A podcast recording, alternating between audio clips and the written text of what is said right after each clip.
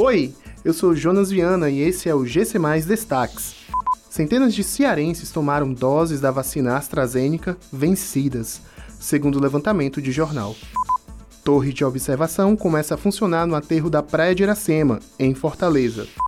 Seringa estoura no braço de mulher durante vacinação contra a Covid-19 no Espírito Santo. Uma reportagem do jornal Folha de São Paulo revelou que cerca de 26 mil doses da vacina AstraZeneca foram aplicadas em 1.532 municípios fora da validade.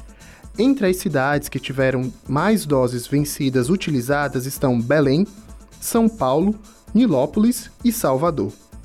As demais cidades aplicaram menos de 700 vacinas vencidas.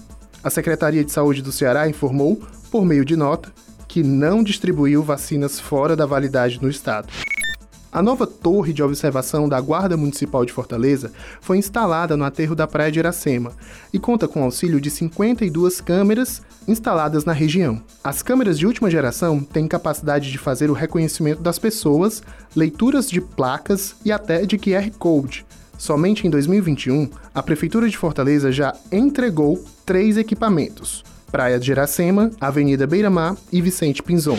Uma situação inusitada foi registrada durante um mutirão de vacinação contra a Covid-19 no município de Serra, no Espírito Santo. O vídeo que circula na internet desde a última quarta-feira mostra que, no instante em que a vacina seria aplicada no braço de uma mulher, a seringa desmonta e derrama toda a dose. A aplicadora encerra o processo de vacinação e libera a mulher, que só percebeu que não havia sido imunizada corretamente quando assistiu ao vídeo em casa. Ela procurou a Secretaria Municipal de Saúde da Serra e recebeu uma nova dose do imunizante.